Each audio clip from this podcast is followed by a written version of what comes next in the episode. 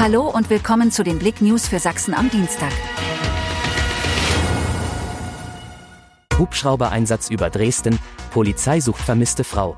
In einem intensiven Einsatz hat die Dresdner Polizei am Montagabend verschiedene Stadtteile mit einem Hubschrauber abgesucht.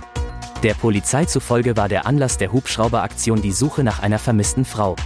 Sympathischer Fridolin sucht ein liebevolles Zuhause. In der August-Ausgabe unserer Sorgenpfütschen stellen wir euch heute den Kater Fridolin aus dem Tierheim Bockau im Erzgebirge vor. Mehr auf blick.de.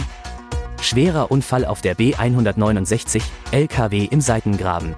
Am frühen Dienstagmorgen wurden Feuerwehr und Polizei gegen 7 Uhr zu einem schweren Unfall auf der Bundesstraße 169 bei Frankenberg gerufen.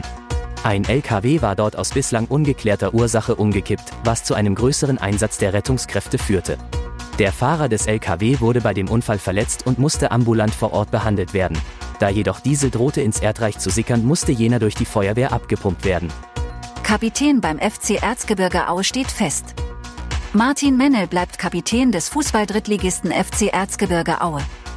Das gab Trainer Pavel Dotschew am Montag bekannt.